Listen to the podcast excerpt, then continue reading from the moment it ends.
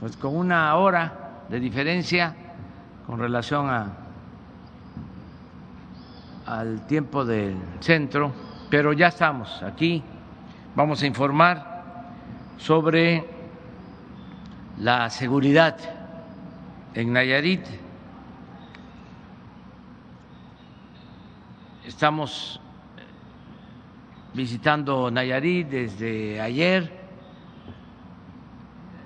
Llevamos a cabo una reunión del gabinete para apoyar al pueblo de Nayarit,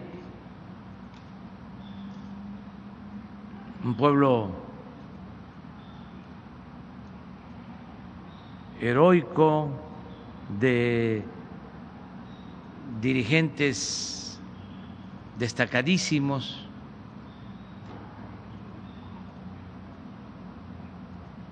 De aquí era Esteban Vaca Calderón, uno de los eh, iniciadores del movimiento revolucionario que participó en la huelga de Cananea, y por eso lo encarcelaron, estuvo en San Juan de Ulúa cinco años, hasta que triunfa el movimiento maderista, lo liberan. Y de aquí era también un dirigente de la historia reciente de México, un opositor, Alejandro Gascón Mercado. Y este es un pueblo pues muy luchador, pueblo bueno, trabajador. Nayarit eh, siempre fue eh, relegado por el gobierno federal, era de los tres estados del norte más abandonados, Zacatecas, Durango y Nayarit.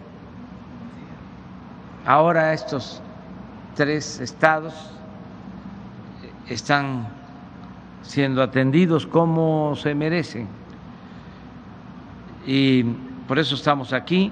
Vamos, eh, repito, a informar sobre la situación de seguridad y posteriormente vamos a la sección de quién es quién en las mentiras, porque es miércoles. Este, y luego abrimos para preguntas y respuestas. Doctor.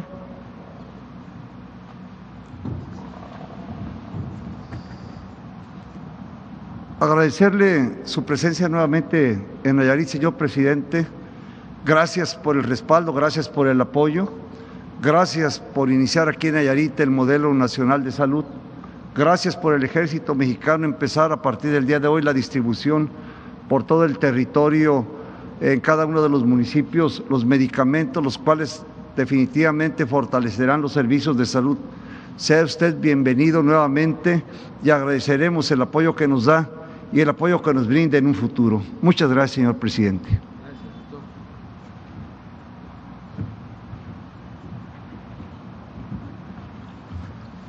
Con su permiso, señor presidente. Buenos días. Vamos a eh, informar sobre la situación de seguridad pública aquí en el estado de Nayarit. Adelante. son 20 municipios con los que cuenta el estado. El número de habitantes son 1.235.456 habitantes y el 68% de ellos, 68.83, se concentran aquí en estos municipios que son Tepic, Bahía de Banderas, Santiago Iscuincla, Compostela y Jalisco. Ahí están eh, concentrados los habitantes y también la eh, incidencia delictiva eh, del Estado también está este, pues concentrada en esas partes. Asimismo, las fuerzas de seguridad pública también están trabajando en esos lugares. Vemos la incidencia delictiva del Estado. Hay cuatro delitos que están hacia ah, este, la, alza. Uno de ellos, uno más, está con una tendencia a la baja y dos están contenidos. Pero hay, hay una parte importante, aquí podemos ver en el secuestro, aunque está hacia la alza, pero tiene el 21 lugar a nivel nacional. Los homicidios dolosos también eh, hay una alza, una tendencia a la alza, pero también en el 21 lugar, al igual que el robo a casa habitación, con el 30 lugar a nivel nacional, con la extorsión este, hacia la alza, pero un 28 lugar a nivel nacional. Y el total de delitos de impacto, también un 30 lugar el Estado a nivel nacional. Aquí vamos a ver las gráficas de cada uno de, los delitos. El secuestro eh, en octubre, que es hasta el, mes en donde eh, tenemos información de conformidad a los datos del Secretariado Ejecutivo del Sistema Nacional de Seguridad Pública, pues eh, hay un evento nada más, tienen en el transcurso del año, el 2021, siete de ellos en el 2020 tuvieron tres eventos y en el 19 de igual manera tres eventos. Adelante. Homicidios dolosos, también eh, un delito con tendencia a la alza, solamente 14 eh, homicidios que se presentaron en octubre y en el año llevan 171 homicidios, con, repito, el 21 lugar a nivel nacional. La trata de personas es uno de los delitos que solamente en el año ha habido en uno, un caso, en el 2021, un solo caso, y vienen de la, información que tenemos desde el 15, pues con muy pocas eh, este, delitos de esta, de esta naturaleza, de trata de personas. El 20 lugar ocupa a nivel nacional. El robo de vehículos. Eh, uno de los delitos con una tendencia hacia la baja. Se presentaron en el mes eh, de octubre 42, en el año 263, tiene el 28 lugar a nivel nacional. Robo a casa habitación eh, está con una tendencia hacia el alza, con 10 eh, eventos en octubre, 110 en lo que va del 2021. La extorsión en octubre no se presentó ningún eh, delito de esta eh, naturaleza. Tienen 14 en lo que va del año y ocupan, como cité, el 28 lugar a nivel nacional. El robo en transporte, también un, el 28 lugar a nivel nacional, es un delito que está contenido. En, enero es eh, donde se tiene el registro de uno de, un evento de esta naturaleza de robo a transporte. El total de delitos de alto impacto, de impacto eh, tienen 236 que se presentaron en el último mes registrado, con una tendencia hacia la alza, pero con el 30 lugar a nivel nacional. En cantidad de, de, homicidios dolosos por entidad federativa en la presente administración y hasta octubre eh, ocupa el Estado el 26 lugar, muy por debajo de la, de la media nacional. Y eh, tomando oh, estos homicidios dolosos por cada 100 mil habitantes, tiene el 21 lugar, también muy por abajo de la media nacional. Los municipios donde eh, tienen mayor incidencia delictiva, tenemos Tepic y Bahía de Banderas, esos son los dos que que presentan la mayor cantidad de delitos. También están registrados con menores cantidades Compostela, Jalisco, del Nayar, Santiago Escuincla. Eh, en seguridad pública del Estado están concentrados, como lo vemos en la gráfica, Tepic, 1.439 policías, en Compostela 324, en Tecuala 127. Estos tres son los, los de mayor uh, número de policías, pero que están atendiendo la mayor cantidad o, donde se eh, presentan la mayor cantidad de eh, delitos. Ahí tienen el 70.3% en estos tres municipios atendiendo este, a la, seguridad pública eh, ahí, para beneficio de los ciudadanos. También eh, tienen un total de 2.687 elementos, sumando policía estatal y municipal, y de conformidad a lo que maneja la, ONU, eh, tiene un déficit de 27.2% de fuerza policial. En cuanto a fuerzas de seguridad eh, federales, la Secretaría de la Defensa Nacional tiene un total de elementos operativos, elementos que trabajan eh, día a día en, todas las, las, áreas que conforman las coordinaciones regionales de la Guardia Nacional.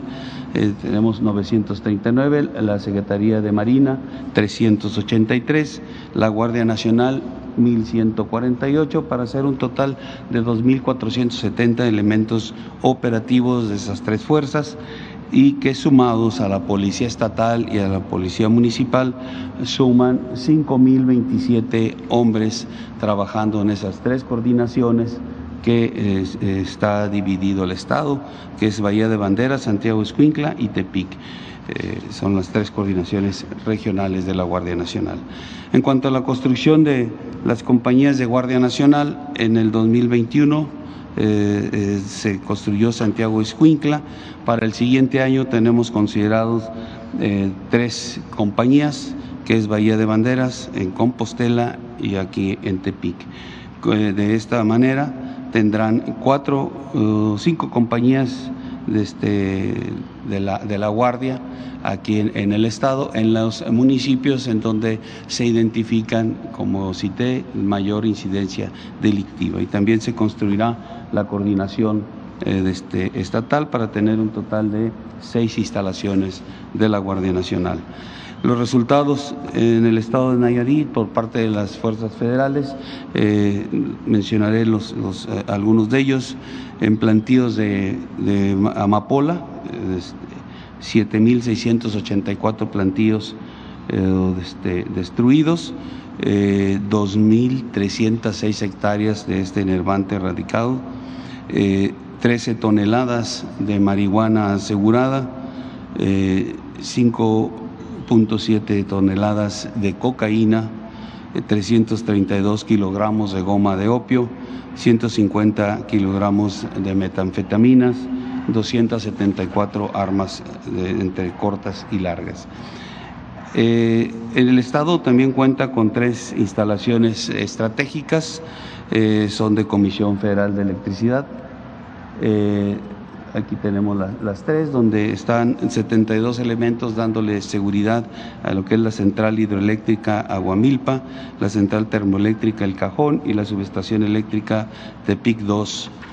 Eh, en cuanto a asignación de recursos federales y estatales en materia de seguridad pública, eh, en el Fondo de Aportaciones para la Seguridad Pública, ah, la federación aporta 187.1 millones de pesos, el Estado 46.7 para hacer un total de 233.9 millones de pesos.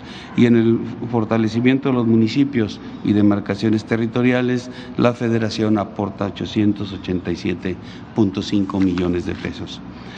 En los programas sociales del gobierno federal, aquí están presentes en el Estado 29 programas eh, con un total de 531.979 beneficiarios eh, y un monto de 565.1 millones de pesos. Los programas que eh, además de los, los, objetivos que tienen para, en lo específico, cada uno para atender algo, también de forma conjunta atienden eh, el origen del delito, también es otra de los objetivos que cubren estos programas. Ah, este, en cuanto a la construcción de bancos del bienestar, tenemos ah, construidos ocho bancos, eh, dos están en proceso, eh, pendientes de iniciar 19 para tener un total en el estado de bancos del bienestar de 29 sucursales.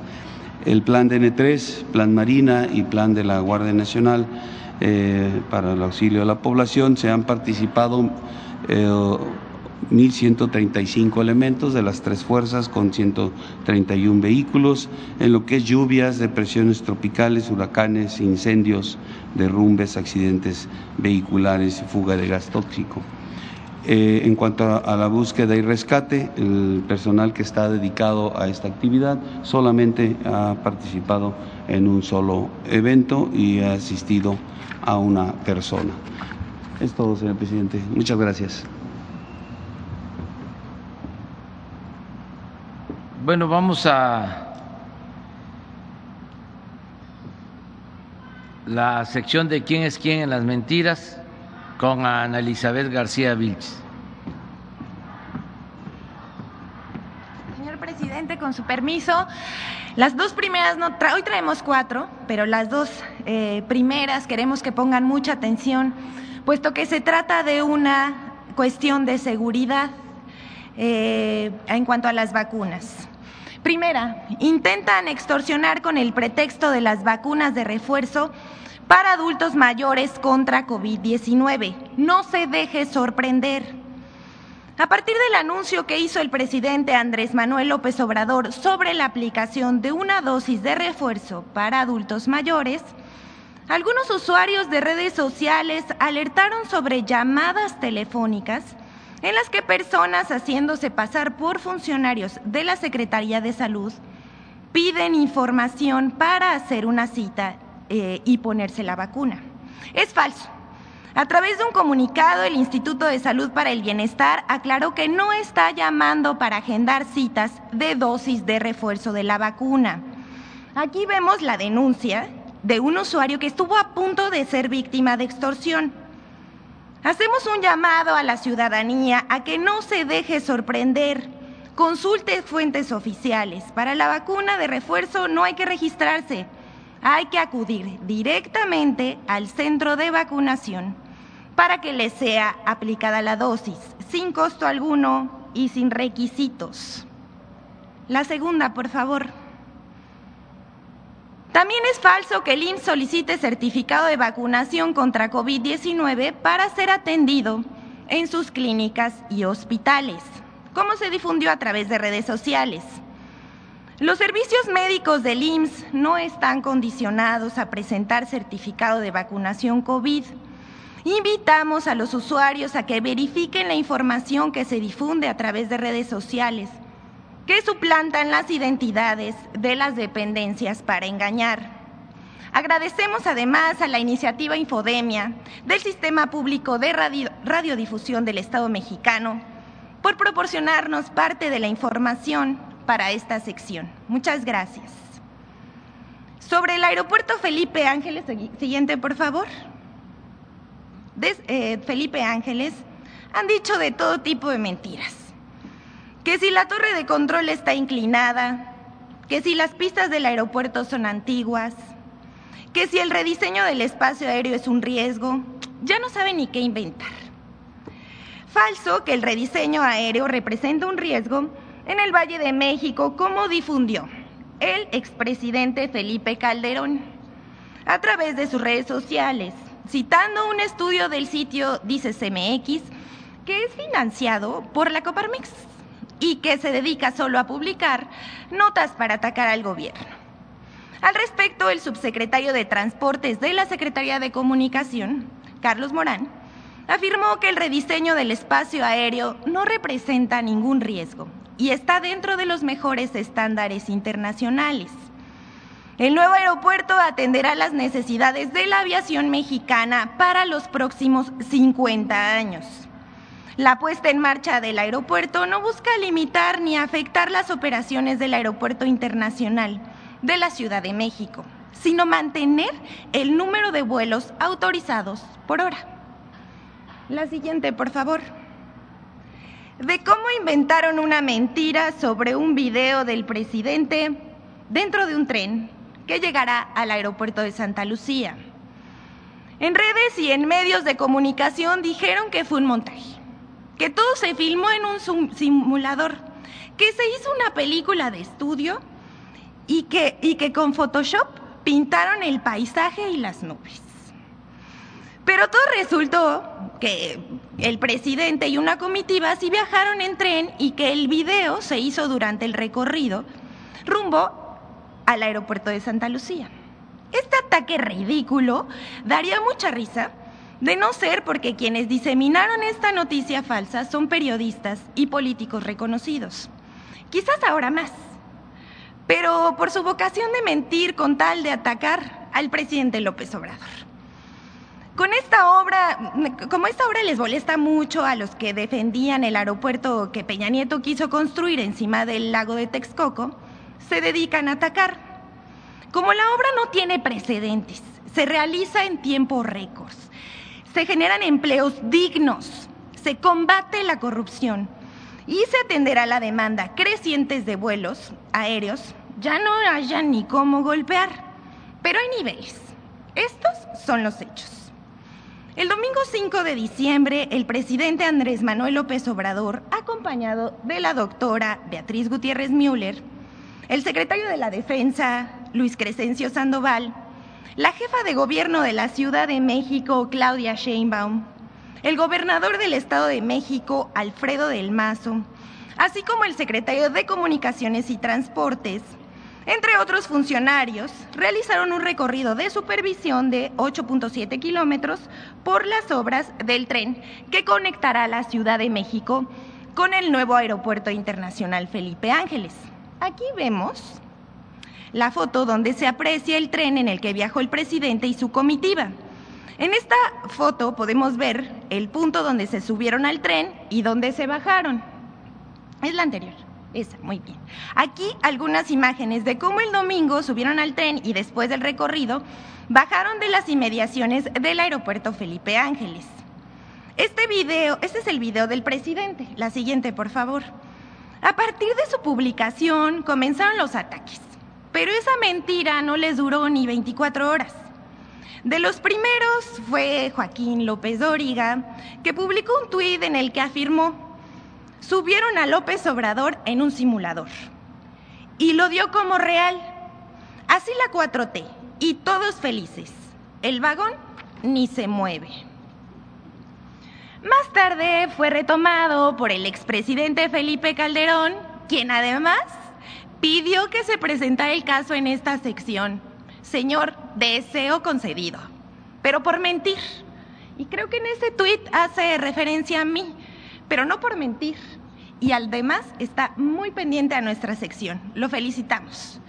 Luego le siguieron otros como el senador Emilio Álvarez y Casa y Paola Migoya, promotores del Frente Cívico Nacional. Queda claro que las acusaciones del montaje son falsas y les decimos por qué. En primer lugar, tenemos una transmisión en vivo en Instagram que realizó la doctora Beatriz Gutiérrez Müller durante el recorrido, donde se aprecia el tren en movimiento a través de las ventanas. También se ven las vías, por dentro y por fuera, y los acompañantes al recorrido. Además, el gobernador del Partido Revolucionario Institucional, Alfredo del Mazo, bueno, seguimos viendo aquí el video. Si le pueden poner volumen porque abona mucho.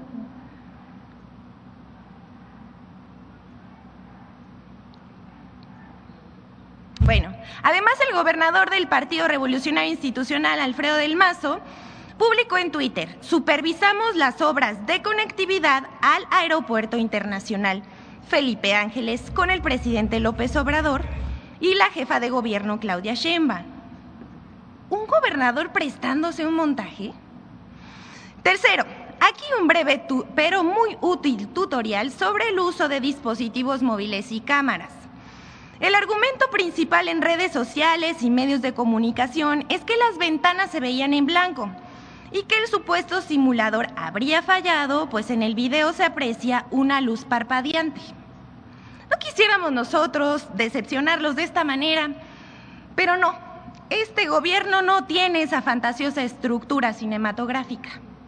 Tampoco pone pantallas verdes para photoshopear asistentes al zócalo, como si lo hacía el PRI en 2012, 2015 y 2018 para publicar en medios y redes sus mítines en campaña. Se trata de un efecto de la cámara que al colocarla en modo manual, el usuario puede elegir cuánta luz desea ver. Al ponerlo frente a una cámara a mediodía en modo manual, como está grabado el video que publicó el presidente López Obrador, lo que enfoca la cámara son los rostros y bloquea el exceso de luz. Le invitamos a que lo intente en casa. Asimismo, en una parte del video se observa cómo el tren va avanzando al lado de una pared y nosotros les preguntamos, si había una pared que querían ver. Sin embargo, no faltaron quienes corrigieron en redes la pifia. Por ejemplo, el usuario Freddy Olivieri tuiteó algo que nos parece que describe de cuerpo entero a los que protagonizaron este desaguisado. Vamos a ver el tuit. Confunden a su hijo con una señora. Confunden un tren con un simulador. Confunden un acuerdo con un golpe de Estado.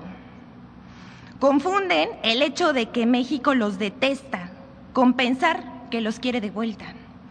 En lugar de llamarlos oposición, deberíamos llamarlos confusión. Les queda más. Bueno, y esto hasta aquí, aunque ninguno de los personajes involucrados reconoció el hierro, menos bajó la información, como tampoco lo hicieron los medios como Infobae, el periódico Supremo, Reporte Índigo y la revista Etcétera. Aquí, en la siguiente, por favor, les dejamos un video donde se ve el recorrido de 8.7 kilómetros que hizo el presidente en un tren de supervisión de la obra el 5 de diciembre. El tren, como ya dijimos, recorrió 8.7 kilómetros a 30 kilómetros por hora con dos paradas y velocidad reducida en varios tramos para observar detalles. Se utilizó un vagón especial de inspección de líneas de Ferromex. Del lado izquierdo se ve eh, la vía del tren que recorrió el presidente. El video continúa su recorrido hasta la entrada del aeropuerto de Santa Lucía. Las vías actuales son para el tren de carga. Se van a cambiar y se construirán trenes nuevos de pasajeros del tren suburbano que sale de la estación Buenavista y cuyo recorrido al aeropuerto será de 45 minutos. Se los dejamos aquí. Muchas gracias, señor presidente. Pues estuvo muy bien la semana. Es que están este muy ofuscados, muy nerviosos, eso es lo que venimos planteando. Es que cambió el régimen. No es un cambio de gobierno, es un cambio de régimen. Por eso es la cuarta transformación. Ellos pensaban que iba a ser más de lo mismo. Una segunda versión de lo que fue el 2000. ¿Se acuerdan cómo con la consigna del cambio engañaron porque siguió lo mismo?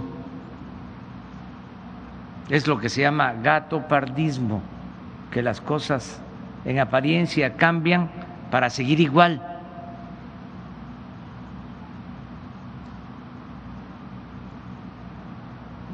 Así coloquialmente es como decir la misma gata, nada más que revolcada. Entonces pensaron que nosotros íbamos a continuar con la misma política económica para beneficio de minorías, que íbamos a continuar dándole la espalda al pueblo, que íbamos a continuar permitiendo, tolerando la corrupción que imperó durante el periodo neoliberal que íbamos a darle continuidad al saqueo de los bienes de México que no se había registrado desde la época colonial. Nunca habían saqueado tanto a México como en los últimos 36 años antes de que llegáramos nosotros a la presidencia. Pensaron también que íbamos a seguir comprando lealtades, conciencias, que íbamos a seguir entregando el dinero del presupuesto a medios de información que se venden o se alquilan para aplaudir y callar. Pensaron que íbamos a seguir también entregando dinero a los caciques de la intelectualidad orgánica. Entonces, como ya el que manda es el pueblo y los beneficios son para el pueblo, están molestos, no entienden, dicen uno de estos intelectuales muy este, famosos, una eminencia, un sabiondo, de que está muy mal el gobierno que encabezó, pero que todo es un asunto emotivo, que es este puro amor. Y claro que le tenemos un profundo amor al pueblo. Y amor con amor se paga. Claro que existe esta comunicación fraterna, amorosa, pero que no se dan cuenta o no quieren aceptar, no quieren ver de que antes el presupuesto se quedaba en unas cuantas manos y que no le llegaba nada a la mayoría de los mexicanos, que era una minoría nada más la que se beneficiaba,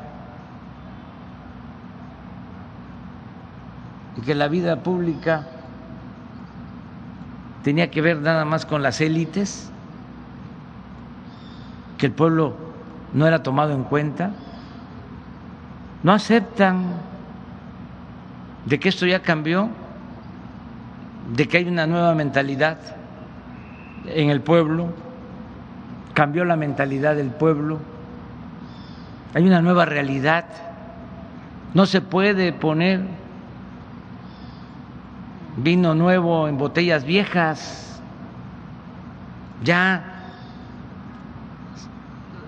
se están llevando a cabo reacomodos, es distinto completamente lo que está sucediendo ahora a lo que pasaba durante el periodo neoliberal. No lo entienden, no lo aceptan y en su enojo caen hasta en el ridículo. Imagínense, no es nada más López Dóriga, ni siquiera Felipe Calderón. Es, siempre lo he dicho, un pensamiento de muchos, de millones. Afortunadamente, es mayoría la gente que está despertando, pero sigue habiendo muchos dogmáticos, conservadores, que se obnubilan y no quieren ver la nueva realidad y por eso caen en el ridículo. Es muy interesante. Eh, hace un momento que estaban presentando estas imágenes, decía Elizabeth que en las redes sociales, a diferencia de otras mentiras, ya está ya no pegó. Ya la mayoría de la gente este, se dio cuenta, pues, pero no sucede así con otras mentiras o no sucedía así. Por eso es muy alentador, porque también ya esto ya no les funciona. ¿Por qué no pones una encuesta que hicieron sobre estas imágenes?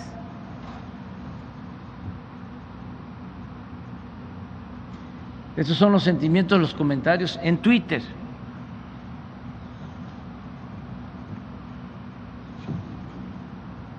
A favor de nosotros 30, neutro 23 o 28, contra López Dóriga 24, en contra de AMLO 14, a favor de López Dóriga 4%. Y es Twitter, porque en todo hay niveles.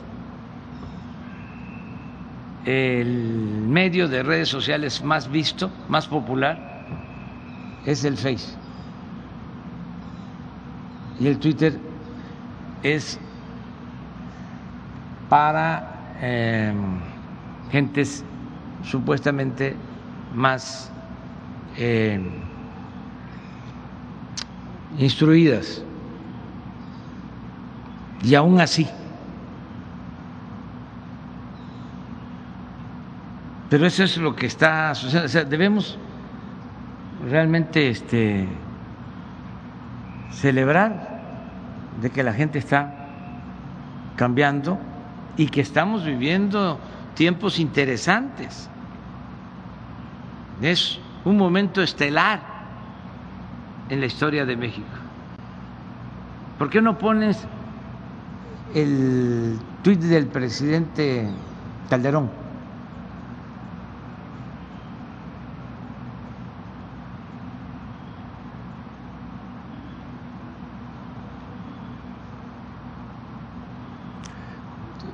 ¿Por qué también repetimos aquí si ya salió en las redes sociales? Bueno, porque mucha gente no tiene acceso a Internet. Todavía este, no hay Internet en todo el país, pero sí la conferencia mañanera se ve mucho. Y los que no se enteraron, pues ahora se van a enterar.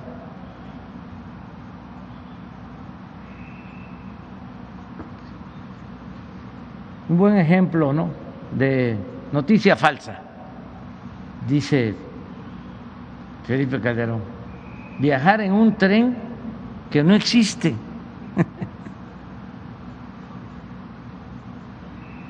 Sí, en efecto es como... ¿No, se enteraron ustedes aquí en Nayarit de que hubo un golpe de Estado? ¿No se enteraron? Hace como 15 días. La mayoría ni se enteró. Un tren que no existe. A base de manipular las imágenes con videos pregrabados. ¿Usted cree que nos quedamos en la época de los montajes?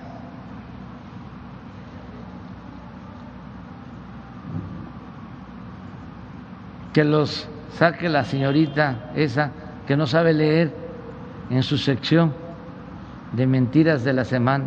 Pues no sabrá leer la señorita de la sección, pero la señorita no dice mentiras, no es mentirosa.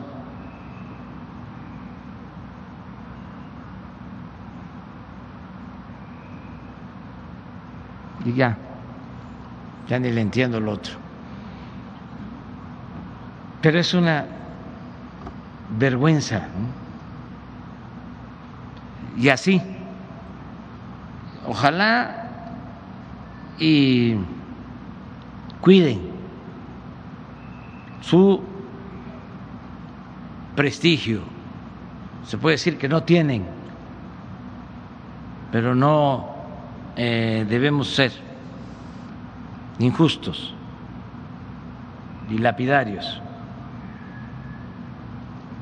Pero deben de cuidarse. Y sobre todo, un expresidente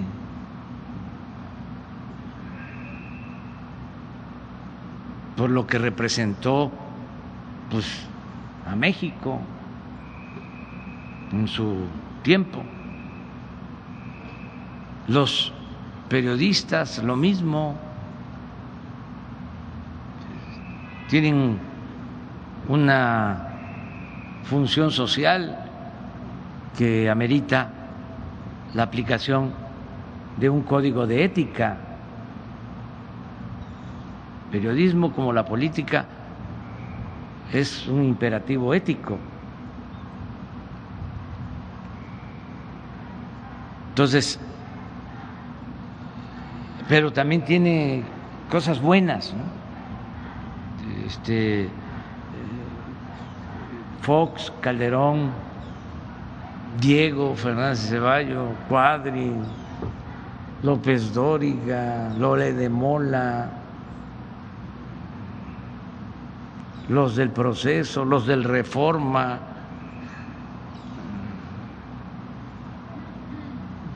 Aristegui, todos ayudan porque nosotros aspiramos a llevar a cabo la transformación por la vía democrática y la democracia requiere de contrapesos. La democracia es competencia para que nadie se sienta absoluto en ningún nivel de la escala. La dictadura es pensamiento único, es censura. La democracia es pluralidad, es debate. Y además, el que las diferencias se expresen de esta forma. La verdad que es hasta para decirles ternuritas.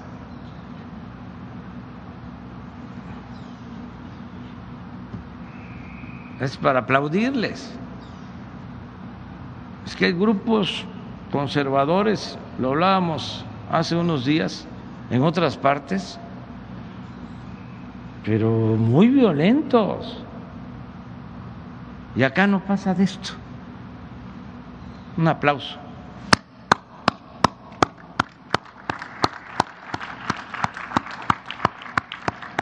Y vamos avanzando, eso es también lo bueno.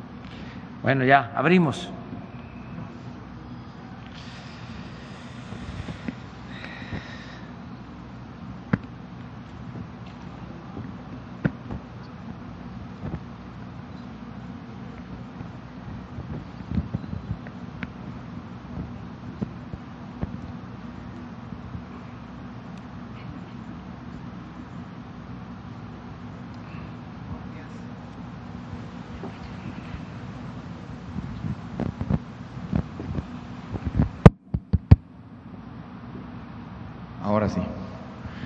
Días, señor presidente. René Ruiz de Nayarit. Hoy, en nuestro noticiero el día de ayer, que se supo que venía Nayarit, causó mucha expectativa, pues todos los temas de los que se hablaron ya ayer. Pero hay un tema que le quiero plantear en el contexto local y también en el nacional, la regularización de los autos chocolate. Eh, hay mucha gente aquí en la costa, que es donde nosotros tenemos nuestra audiencia, que tiene pues sus camionetitas muchas veces muy viejas en las que comercializan sus productos del campo aquí en Nayarit. Y bueno, ante la expectativa de que venía, la misma gente nos dijo, pues si vas, si vas pregúntale al presidente si puede considerarse también a Nayarit para esta regularización de los autos chocolates, así como ya lo anunció también en Michoacán la semana pasada.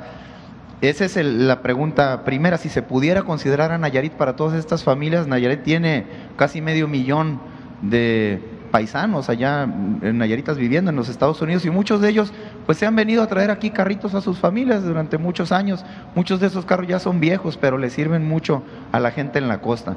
Y en este mismo contexto, la segunda pregunta es, en el contexto nacional, en general, ¿cómo va este este asunto de la regularización de los autos chocolate. Gracias, presidente. Bueno, ya este se emitió un acuerdo para que se regularicen los eh, carros que no tienen papeles que eh, han traído nuestros paisanos a sus familiares para ayudarles, porque no todos tienen para comprar un carro nuevo. Y así, con estos carros, pues eh, eh, ayudan porque son camionetas para ir a la parcela, al campo, o carros para llevar a los hijos a la escuela, o para trasladarse de un lugar a otro.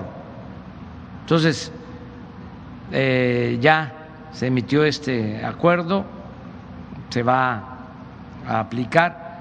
Originalmente estaba pensado para la eh, zona fronteriza, pero ya este, nos hicieron la solicitud también en Michoacán y eh, decidimos también eh, ampliarlo a Michoacán. Y ahora que tú lo estás planteando, porque nosotros le tenemos mucho afecto al pueblo de Nayarit, mucho, mucho, mucho afecto, porque ya lo dije, eh, durante mucho tiempo se marginó a Nayarit.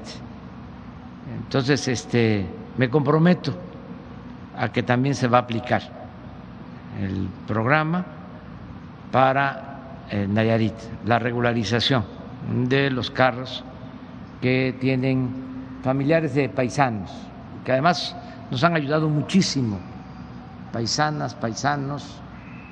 Yo lo dije ayer, estoy seguro, a ver si conseguimos eh, los ingresos hasta octubre, que es el informe del Banco de México, sobre remesas. ¿Cuánto ha llegado a Nayarit? Es sin duda más que el presupuesto de Nayarit, lo que envían nuestros paisanos. A lo mejor me equivoco, pero ahora lo vamos a ver. Un millón, de, dólares, diarios. Sí, entonces son 365 millones de dólares al año, pues este estaríamos hablando de 300, eh, 3 mil, 6 mil, como 10 mil millones de pesos.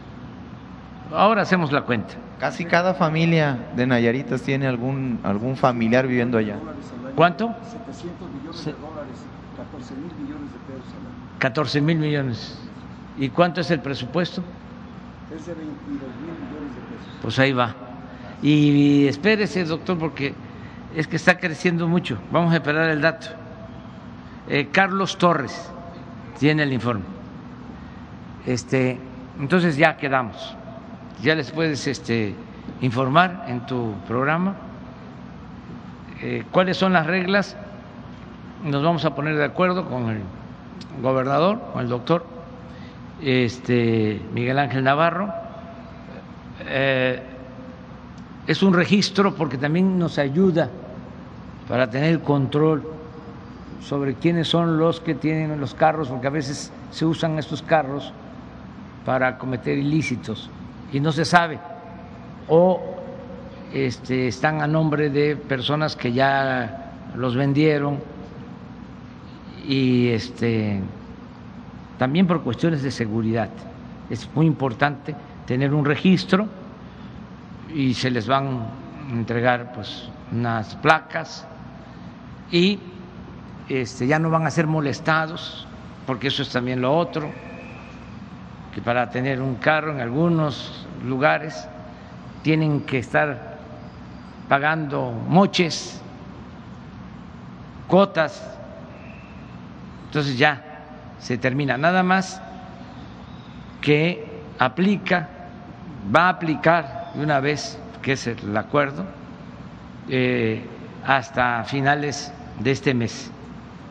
los, los que entren Los que hayan entrado hasta hasta finales de este mes, finales de este año.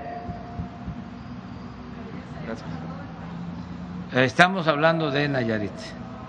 Sí. ¿Cuánto es?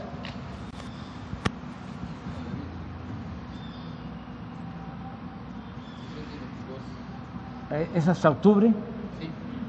Sí. Sí.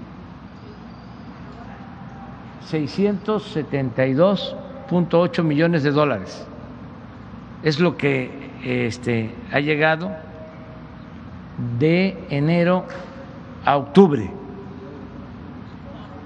O sea que mm, sí, va a llegar a los 20 mil millones. ¿Cuánto dice usted? Pero usted del presupuesto. Le va a ir.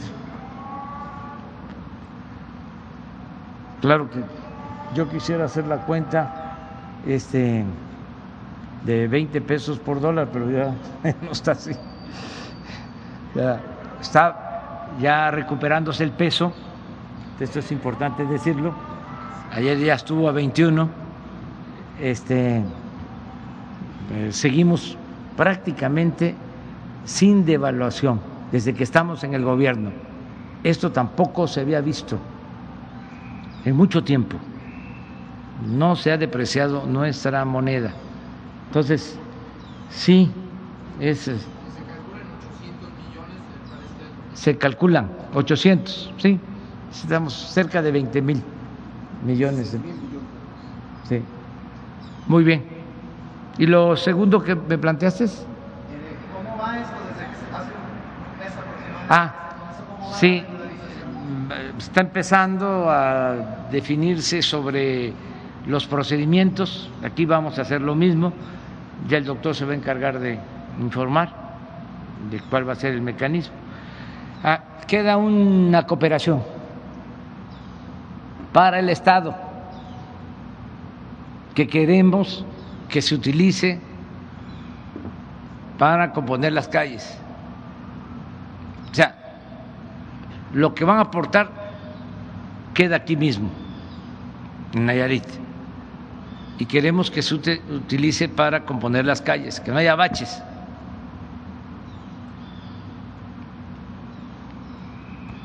O sea, vaya este, etiquetado a eso, el apoyo. Municipios y Estado. Sí, sí. Eh, a ver, la compañera.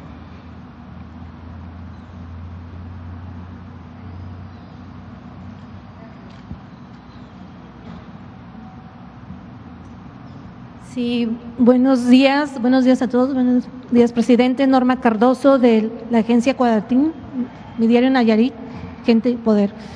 Ayer se firmó un convenio muy interesante, a la gente le, le ha causado, pues, también aparte, sí, como usted dice, la salud es lo primordial aquí en Nayarit, estábamos un poco rezagados y la gente se pregunta qué va a pasar con los trabajadores de la salud aquí en Nayarit.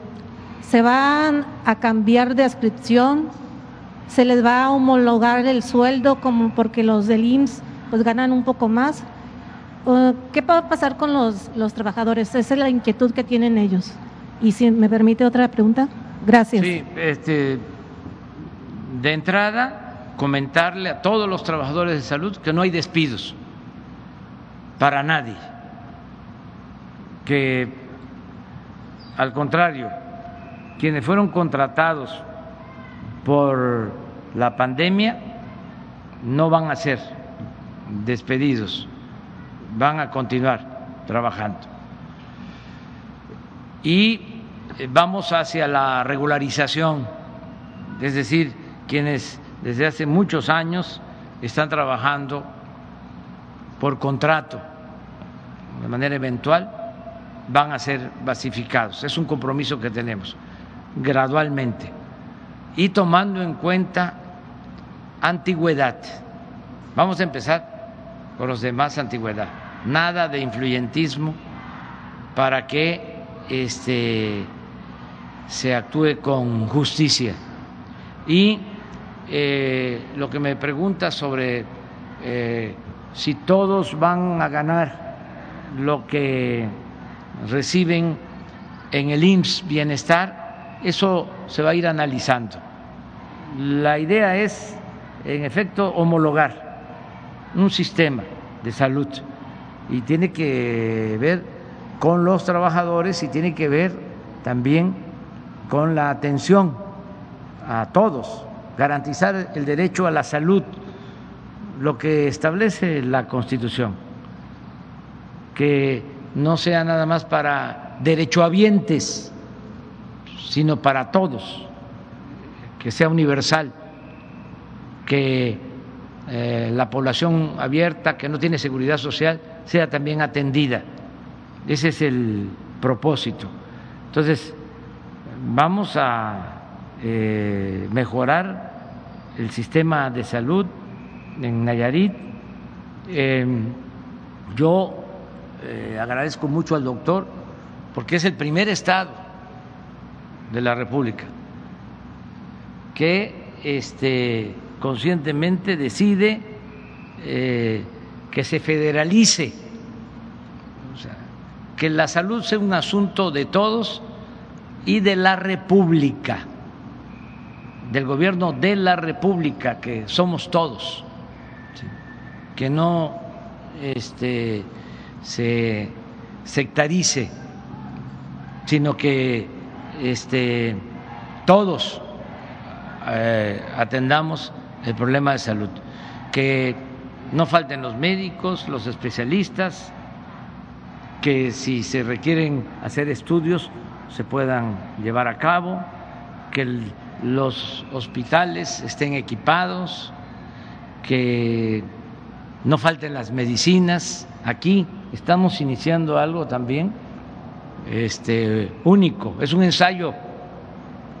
Aquí ya la Secretaría de la Defensa está a cargo de la distribución de los medicamentos, porque enfrentamos un problema muy grave acerca de la adquisición de medicamentos, em, la distribución de los medicamentos, en el caso de la adquisición, muchísima corrupción. políticos, 10 eh, empresas le vendían al gobierno 100 mil millones de pesos de medicamentos. Y muchas veces no entregaban los medicamentos o entregaban medicamentos de mala calidad, adulterados, pero era una mafia. Tan es así que no hemos podido todavía, porque nos han puesto muchísimos obstáculos. Y esto pues no solo es un asunto de México. Este, yo recuerdo que el presidente eh, Obama quiso llevar a cabo una reforma de salud en Estados Unidos y no lo dejaron. Este, los intereses creados. Aquí, por ejemplo, estos grupos que hacían su agosto no permitían que se compraran medicamentos en el extranjero. Tuvimos que modificar las leyes para poder comprar medicamentos en cualquier país, buenos medicamentos y a buen precio, no ser rehenes de esta mafia, porque era lo que sucedía. Entonces, como nos enfrentamos a ellos en buena lid, pensaron que no íbamos a aguantar, echaron a andar campañas en medios de comunicación, porque estaban también metidos dueños de medios de comunicación en el negocio de la venta de los medicamentos, eh, que no había medicamentos, que los niños con cáncer no eran atendidos porque no había medicamentos, y sí, en efecto, porque hubo bloqueos este, y no les importaba eh, exponer a los niños, nada, con el propósito de que nosotros diéramos marcha atrás y dijimos, no, ya estamos comprando los medicamentos afuera, pero esa es la parte de la adquisición. Viene el problema de la distribución, que tiene dos eh, procesos. Uno es la distribución eh, de la Ciudad de México, de donde estaban las distribuidoras, a los estados. Y otra, la distribución, el otro proceso, de los estados a los centros de salud, a los hospitales. En los dos casos había también corrupción. ¿Qué pasó? Se resuelve el problema del abasto, se compran los medicamentos, se hacen compromisos de distribución y no se distribuían los medicamentos, se mantenían en los almacenes, también para continuar el bloqueo. Resolvimos bajar los medicamentos, en el caso del Seguro Social en especial, hacia los estados. Ah, pero lo que llaman la última milla, cómo llegar o hacer llegar los medicamentos a las unidades médicas, a los centros de salud, de, a la Yesca, por poner un ejemplo, eh, o a Tecuala, cómo, cómo este, hacerlos llegar eh, ahí también otro contrato. Ahí tenían también otro contrato de distribución. Entonces ahora este, tomamos la decisión de que las Fuerzas Armadas se hagan cargo de la distribución de los medicamentos. Así como eh, estamos distribuyendo las vacunas, se van a distribuir todos los medicamentos. Pero aquí en Nayarit no solo va a ser la distribución hasta los estados. Aquí empezamos y es un ensayo para que las Fuerzas Armadas se traigan los medicamentos a Nayarit y los eh, entreguen hasta los centros de salud del Nayar, ¿sí? de la Yesca, lo más apartado las Fuerzas Armadas. Y es un modelo, es un ensayo que va a comenzar hoy a las 8 de la mañana, ya comenzó. Entonces, eh, y así vamos a hacerlo en todo el país, porque ya tenemos el compromiso de que van a tener medicamentos hasta las comunidades más apartadas y no van a faltar los médicos y vamos a mejorar el sistema de salud. Gracias. Eh, una, una segunda pregunta. Este, aquí en Nayarit tenemos una ley de protección a periodistas. Yo la realicé el proyecto, ya está aprobada. Tenemos un mecanismo estatal. Solamente le falta a la, a la ley eh, ponerle el presupuesto. Sin embargo, quiero decirle que en estos días, meses, este, que el, gobernador está a cargo de esta administración, aquí en Nayarit hay libertad de expresión, hay libertad de, prensa. Eh, yo pertenezco a CONAPA, que es el colectivo nacional de alerta temprana de periodistas y activistas, y yo quiero hablar por mis compañeros que están en Puebla mis compañeros periodistas han sido perseguidos por el gobierno de Barbosa. También hay un este hay unas personas que son de Coyomeapa, en la Sierra Negra de Puebla, en donde hay cerca de 200 fabricaciones de delitos en contra de los eh, que están ah, en contra de las personas que pues tienen el casicazgo ahí en, en, Puebla y se dice que la semana pasada hombres armados, supuestamente enviados por la diputada federal Araceli Celestino Rojas, Rosas, perdón, detonaron dos granadas en contra de los habitantes de ese lugar. Entonces, la pregunta de los compañeros de Puebla, porque ellos no pueden hablar porque son perseguidos, es por qué eh, no han intervenido en este asunto, señor presidente. Ellos piden su, su apoyo para que se termine este, este problema que tienen ahí, tanto periodistas como defensores de derechos humanos.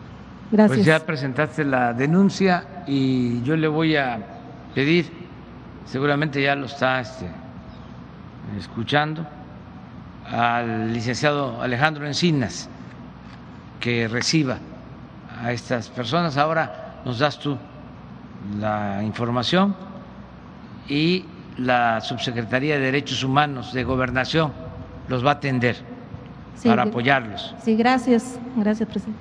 Ahora sí. Buenos días, señor presidente. Liliana Rodríguez del Sol de Nayarit.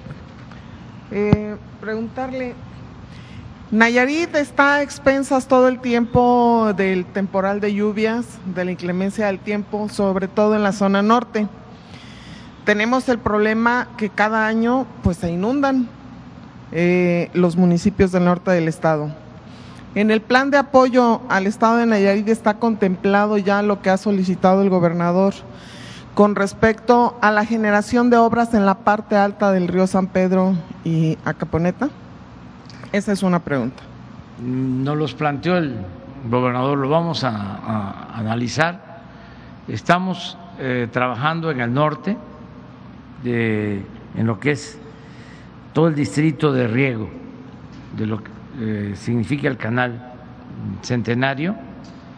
Es una obra que está haciendo la Secretaría de la Defensa, los ingenieros militares.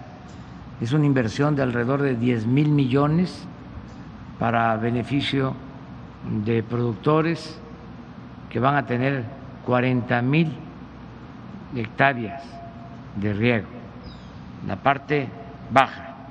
Pero lo que tú estás planteando, que es lo que propuso el gobernador ayer, es buscar la manera de tener eh, presas para detener el agua de la sierra eh, y evitar eh, las inundaciones en la parte de la planicie del Estado.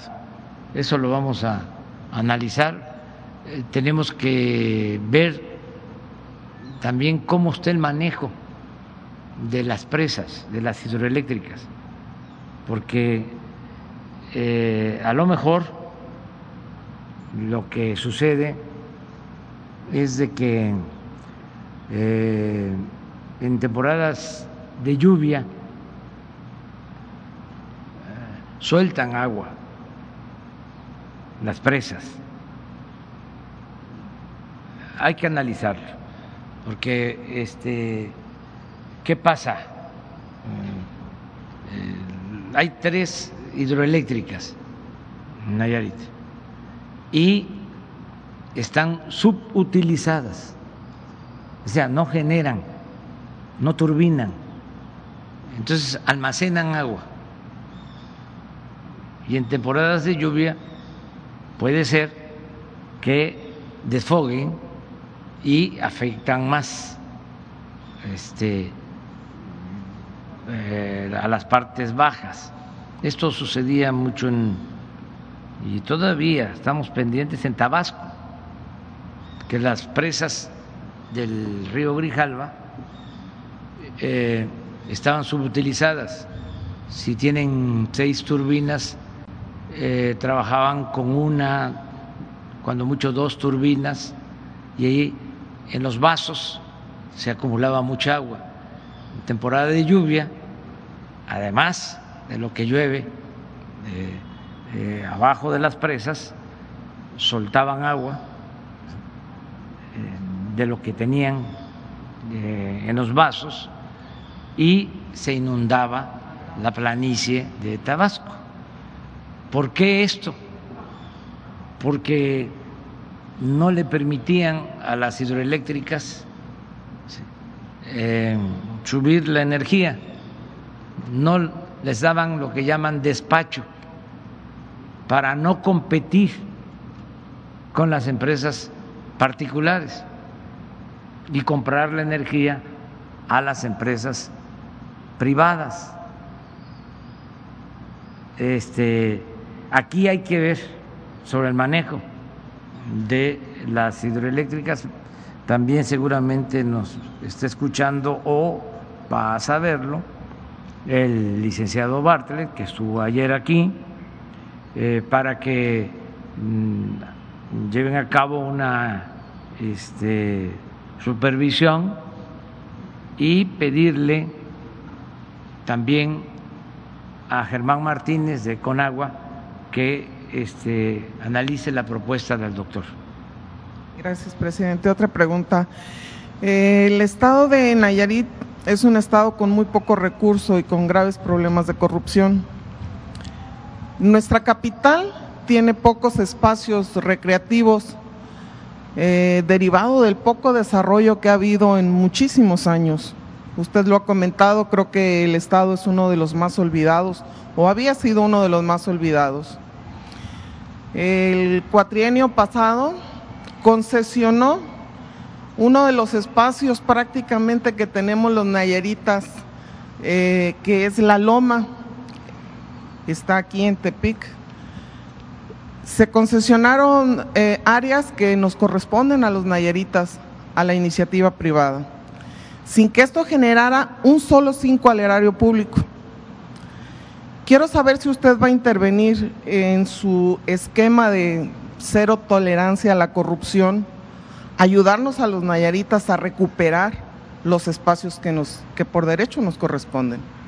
Bueno, ¿por qué no le dejamos la palabra al doctor Navarro y yo apoyo lo que él este, Perfecto. diga? Muy bien. Sobre este asunto. Gracias. Ya estamos atendiendo el problema que se le ha planteado, señor presidente. Hemos ya interpuesto acciones de carácter jurídico, a carácter legal.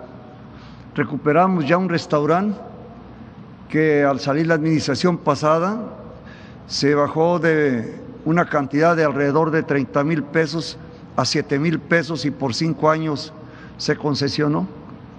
Ya estamos actuando en el caso del lienzo charro también donde se construyó también un museo y se concesionó por 99 años a cero pesos. Estamos también revisando desde otra administración un club de playa, el cual tiene alberca, eh, alberca y, áreas de esparcimiento muy agradables, las cuales se concesionó en pleno Bahía de Banderas, en pleno eh, Riviera Nayarit, en la cantidad de 30 mil pesos al mes que es una situación irrisoria, y también ya interpusimos demandas sobre la alberca que se concesionó en un particular en el gobierno antepasado eh, por 20 años sin costo alguno y que en la actualidad estamos también insistiendo en su recuperación. Y hay diversos espacios en el Estado, pero habremos interponer acciones de carácter legal eh, muy, muy severas, eh, inclusive eh, les soy honesto, he pensado en un plan de respeto, pero de una fuerza social que a uno lo está impulsando a legitimar el espacio eh, público como patrimonio social, a hacer una, me han pedido una concentración que demande que los privados dejen esos espacios públicos, los cuales fueron concesionados o gratuitamente o a un costo insultante para, para los nayaritas. Es lo que le podría comentar, pero habré de dar cuenta de manera permanente a lo que el día de hoy aquí se le ha planteado, señor presidente. Nosotros vamos a apoyar al doctor. Y sí, eh, es cosa de convencer a los que tienen los permisos, las concesiones, lo mismo, que ya son otros tiempos y que nos ayuden. Nosotros estamos revisando contratos por ejemplo, se revisó el contrato de los reclusorios, que es un tema que tiene que ver con Nayarit, porque el reclusorio del Estado está sobrepoblado y el federal tiene espacio. Entonces, hoy en la mañana ya tomamos la decisión de que se puedan trasladar reclusos del eh, penal estatal al federal, porque es el gobierno de la República, es lo mismo. Este, eh, pero en el arreglo que hicimos, porque privatizaron los reclusorios, este, ocho o diez reclusorios, ocho, tenemos que pagar 16 mil millones al año. Es un poco lo que planteó también ayer el doctor de un hospital de Liste aquí, 40 millones de pesos mensuales. Son estos contratos leoninos que se hacían antes. ¿no?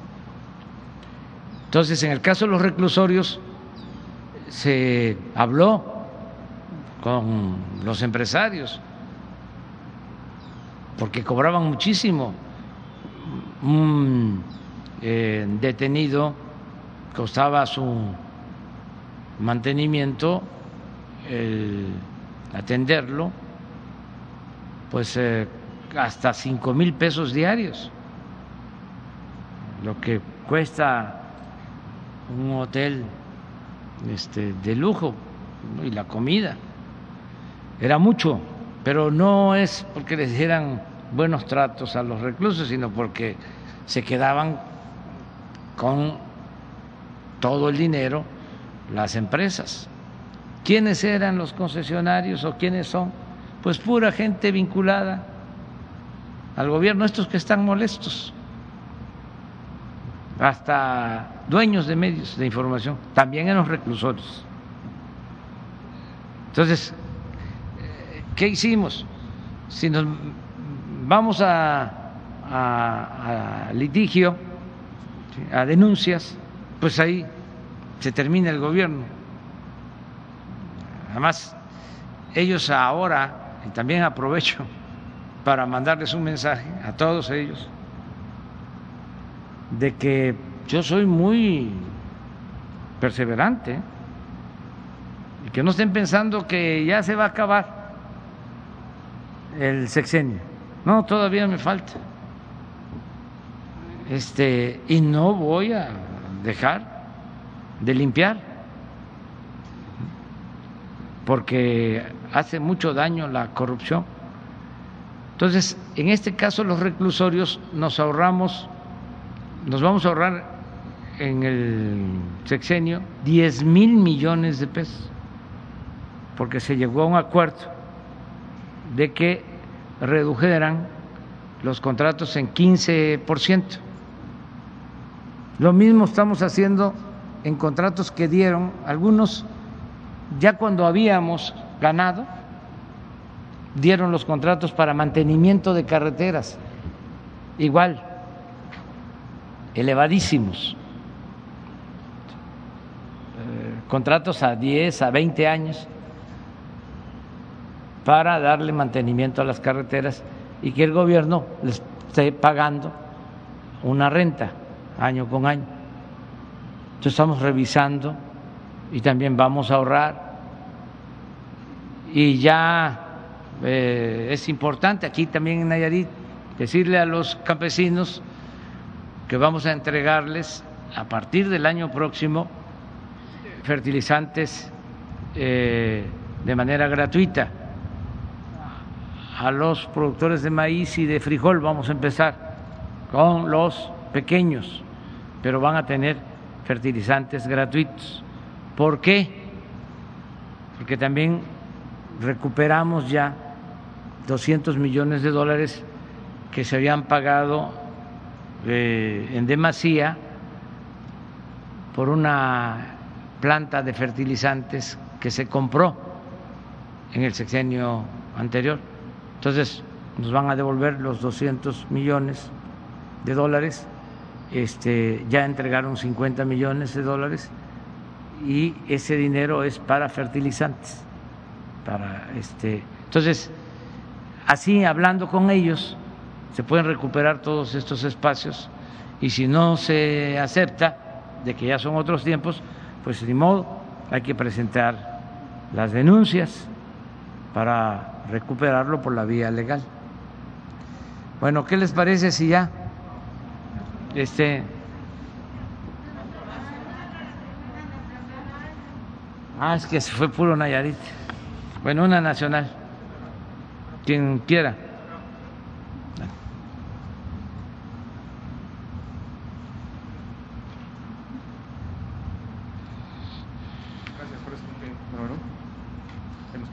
Gracias, presidente. Benito Jiménez, de Periódico Reforma. Eh, eh, en esta tesitura de la que comenta, presidente, este, usted ha criticado, ha cuestionado a los funcionarios que asumen un cargo eh, y, compran casas, autos, hasta cambian de colonia. en ese sentido es criticable también que haya hecho esto Santiago Nieto, que en dos años de gestión haya acumulado bienes por 40 millones de pesos. Pues hay que este, hacer la investigación. Eh, él ha estado explicando de que son créditos que solicitó, pero este, la función pública puede hacer la investigación, no creo que haya ningún problema a mí me genera este eh, sospecha, no es por ti, sino por los dueños de tu periódico. Me genera siempre mucha sospecha lo que publica el Reforma, porque este es un medio eh, del conservadurismo, que siempre eh, tiene el propósito de atacarnos. Era el periódico consentido de Carlos Salinas de Gortari, lo he dicho, pero además es evidente. Te voy a poner un caso, hablando de este, noticias o mentiras que se cometen, ¿no? O que se llevan a cabo en los medios. Todo el mundo sabe, y no es un asunto de vanidad, es nada más este, dar a conocer un asunto político, además normal, ¿eh? este, el día que los editorialistas del Reforma empiecen a hablar bien de mí, me va a preocupar. Este, porque es un periódico, repito, conservador, que defiende al régimen de corrupción que prevalecía. Entonces, a todos le consta de que en las encuestas, hasta, bueno, el otro periódico este, contrario a nosotros, el Universal, y cualquier encuesta, Mitoski, las encuestas extranjeras me este, eh, dan una aceptación del orden del 70%, 68-70. Publicó el Reforma una encuesta hace una semana. Creo que traigo el 56%. Una encuesta cuchareada entonces, ese es el reforma. O sea, mienten un día sí y el otro también. Este, eh, y también usan la cuchara para eh, quitar y para poner levadura a los este, que ellos quieren proyectar. Vean las encuestas. eh, usan mucho la levadura y la cuchara, pero en general, por ejemplo, eh, hicimos eh, un informe el día primero de diciembre. Fue público y notorio que se llenó el zócalo. ¿Ustedes creen que el Reforma sacó algo? ¿En la primera plana? Nada. No pasó nada. Y todos los articulistas, todos, sin excepción, son este contrarios a nosotros. No hay objetividad, pero está bien, porque antes engañaban de que eran independientes, de que eran profesionales, de que eran objetivos, de que eran plurales. No, parte del cambio es el que ahora ya no hay medias tintas y se están quitando la máscara. Y cada quien se está mostrando como es. Son tiempos de definiciones. Por eso no está mal. Habían intelectuales que fingían ser liberales cuando son eh, en realidad conservadores. Antes se decía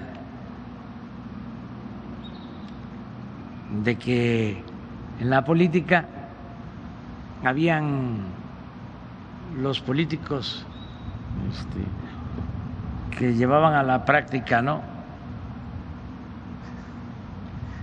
Se lo escuché en una ocasión riéndose al maestro González Pedrero, que en paz descanse, que decía don Jesús eh, Reyes Heroles,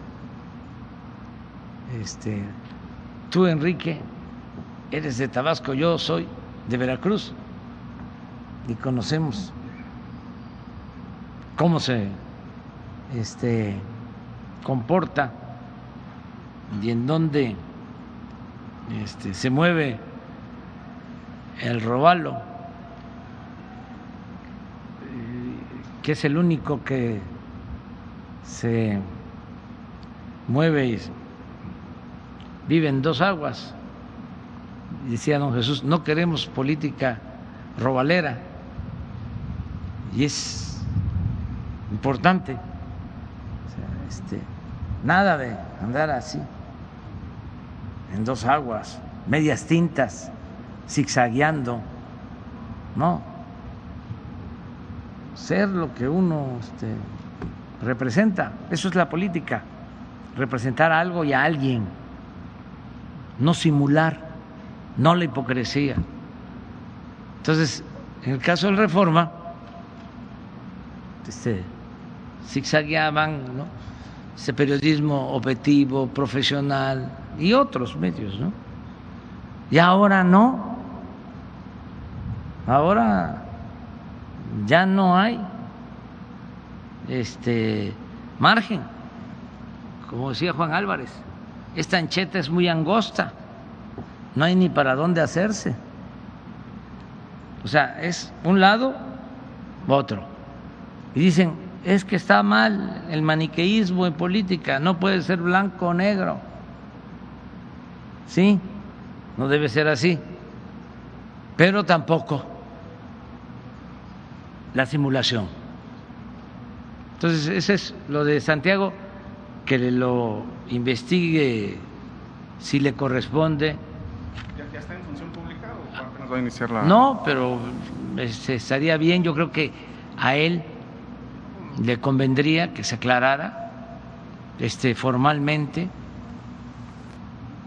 y este y le creo de que fue por créditos, pero como él este estuvo en funciones, ¿no? combatiendo la corrupción, es el mismo caso de el fiscal Kertz que se lo traen también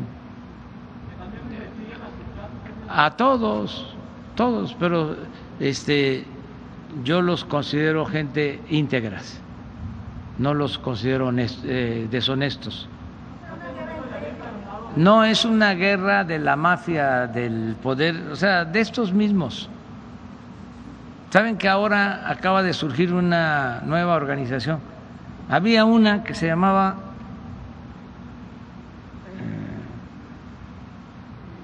México a favor de la corrupción, ¿cómo es que se llamaba? Mexicanos a favor de la corrupción, no. Unidos por la corrupción, unidos contra la corrupción, sí de Claudio X González, la señora Casal, María Amparo Casal, que estuvo en gobernación.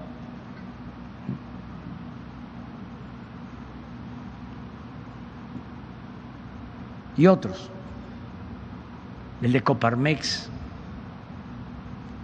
Pero como ya no les este, funcionan sus membretes y sus mentiras.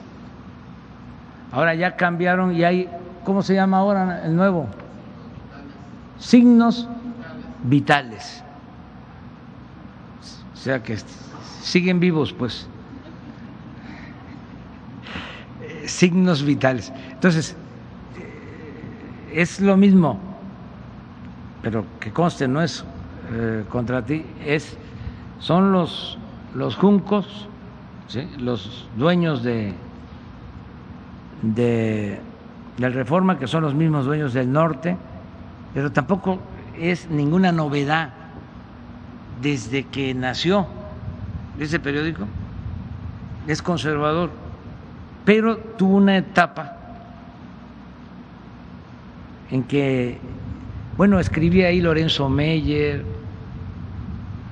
ya no escribe ahí, pero y otros, eh, un buen periodista, René Delgado, y todos fueron saliendo y ya se derechizó por completo. Y son los intereses, porque tienen que ver con el señor Fernández de Nuevo León, de los Oxo,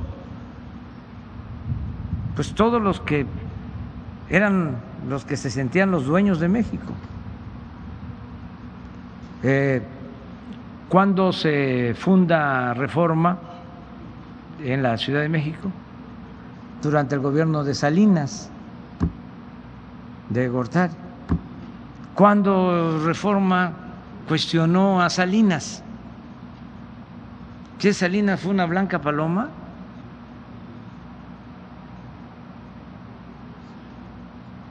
Este fue un magnífico gobierno.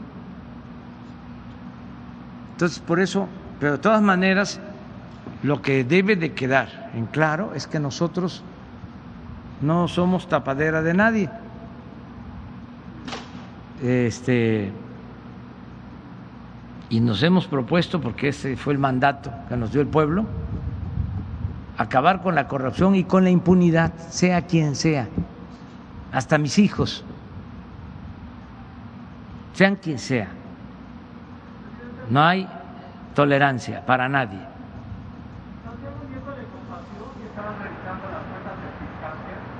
No, no. Y este y es lo mismo, por ejemplo, tú eres del Universal, ¿verdad? Sí.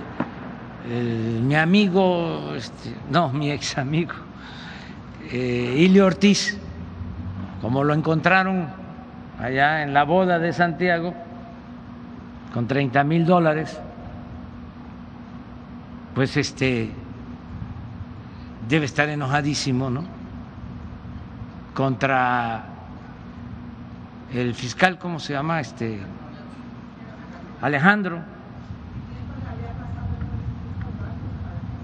Pues es que este no, es que ese es el tipo de periodismo que se hacía antes y que siguen haciendo el Reforma y el Universal. Yo recuerdo, bueno, tantas cosas, aquí me voy a llevar toda la mañana hablando de eso, pero las filtraciones eran parte, pues, del quehacer periodístico de antes, del Reforma y del Universal.